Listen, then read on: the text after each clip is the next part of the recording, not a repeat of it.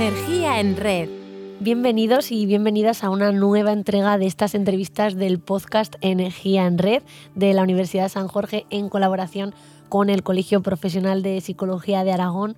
Hoy contamos con una invitada muy especial, como sabéis, eh, entrega a entrega ponemos a vuestra disposición una entrevista cara a cara con profesionales de la psicología de Aragón que nos hablan de algunos de sus ámbitos de especialidad, de sus investigaciones, de sus trabajos o de temas de actualidad.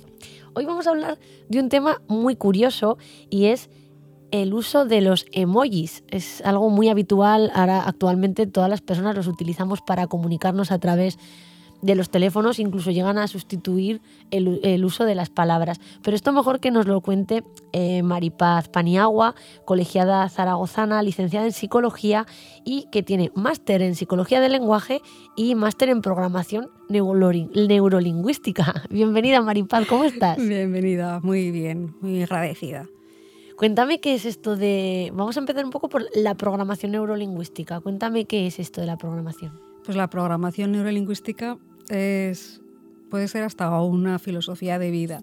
Si te das cuenta de que el lenguaje actúa en tu forma de comportarte, en tu forma de vivir, eh, hay que tener en cuenta distintas cosas. El, una de las premisas de la programación neurolingüística es el mapa no es el territorio, es decir, depende de que cada, de cada persona donde se sitúa ve lo que, lo que está viviendo de una manera o de otra. Eso no quiere decir que sea la única es, eh, por ejemplo, si hay una historia ¿no? de cuatro ciegos que están ante un elefante y le dicen que describan lo que tienen encima, delante, vaya.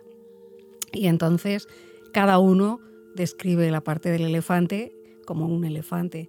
Uno describe la cola, como es, pues otro describe una pata, otro describe la oreja, otro describe eh, la cabeza y eso no quiere decir, eso es el mapa, que no quiere decir que eso coincida con el territorio. Muy interesante. Y luego eh, háblame de, la psicología del lenguaje, ¿no? ¿Qué ámbito de especialidad es este y qué aborda?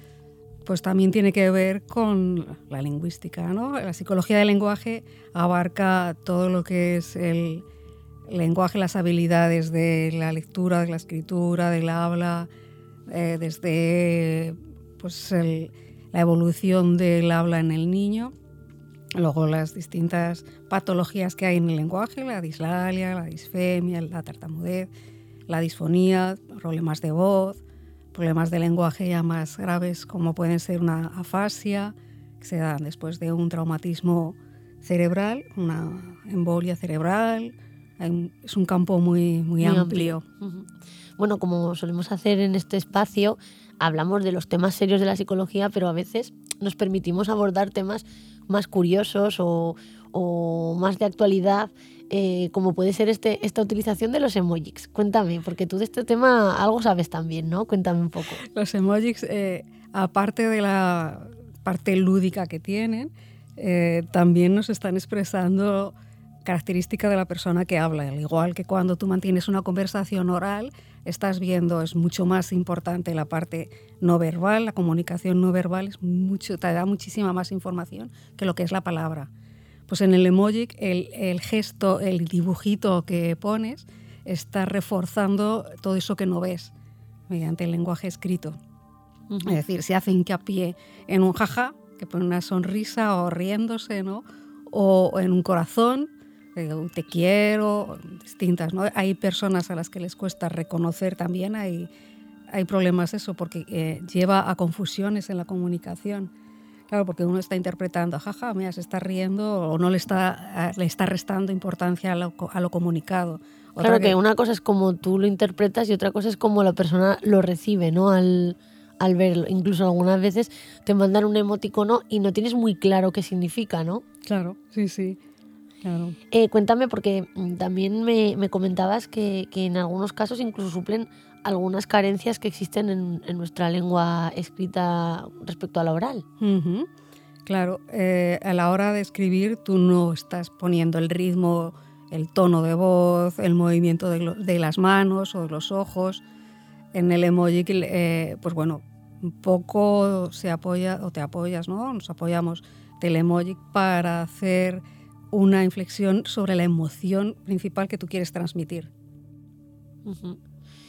¿Y qué consecuencias tiene esto a nivel comunicativo? ¿no? Porque se ha hablado muchas veces de que las pantallas nos han alejado emocionalmente de la conversación, incluso en casos de, acoso cibernético, que, al faltar el, factor de ver a tu víctima sufriendo en directo, como que la empatía se pierde. No sé qué consecuencias puede tener algo tan a, priori como inofensivo como este cambio de, la forma de comunicarnos. Sí, tiene bueno, distintos puntos de, vista, ¿no? tanto con la persona que recibe el mensaje, que claro, depende de su situación emocional, mm, puede darle vueltas a la cabeza lo que tú le has puesto ahí a un, simple llanto. Hoy estará muy triste, o estará, o es que le habrá hecho daño, o es que, es lo que pasará ¿no? con la otra persona o, al o, al contrario, restarle importancia, va, es un emoji como se pone bueno, como si nada, ¿no?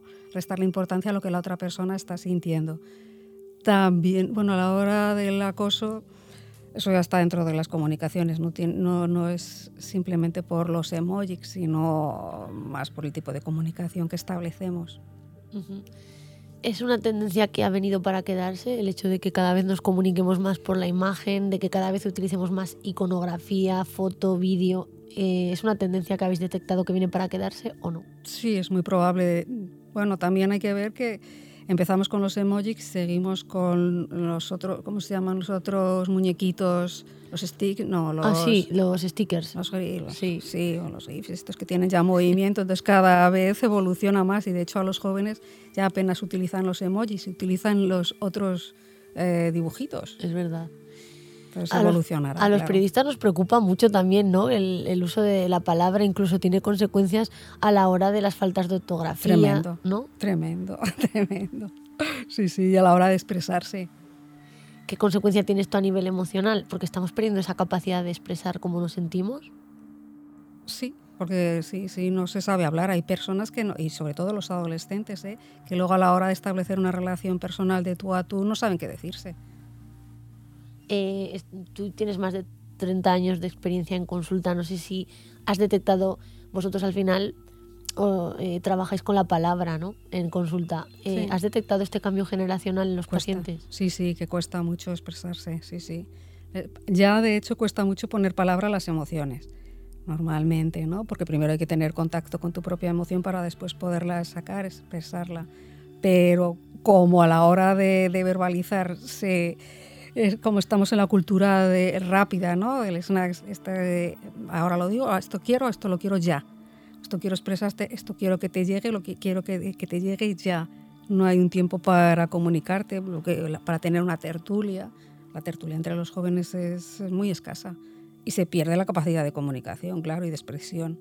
¿Y eso qué, repercusión tiene a nivel emocional en las personas? Esa falta de capacidades comunicativas o de habilidades comunicativas. Pues que cada vez es más lo superfluo, lo rápido, lo que, lo que impera, ¿no? en lugar de, ir a, lo que realmente importa en el ser humano, la persona. Pues eh, con esta interesante reflexión y curiosa reflexión que nos ofrece Maripaz Baniagua sobre, sobre la utilización de los emojis, nos quedamos esta semana. Muchísimas gracias por estar con nosotros. Gracias. Y bueno, volveremos a encontrarnos delante de los micros. Muchas gracias. Muchas gracias.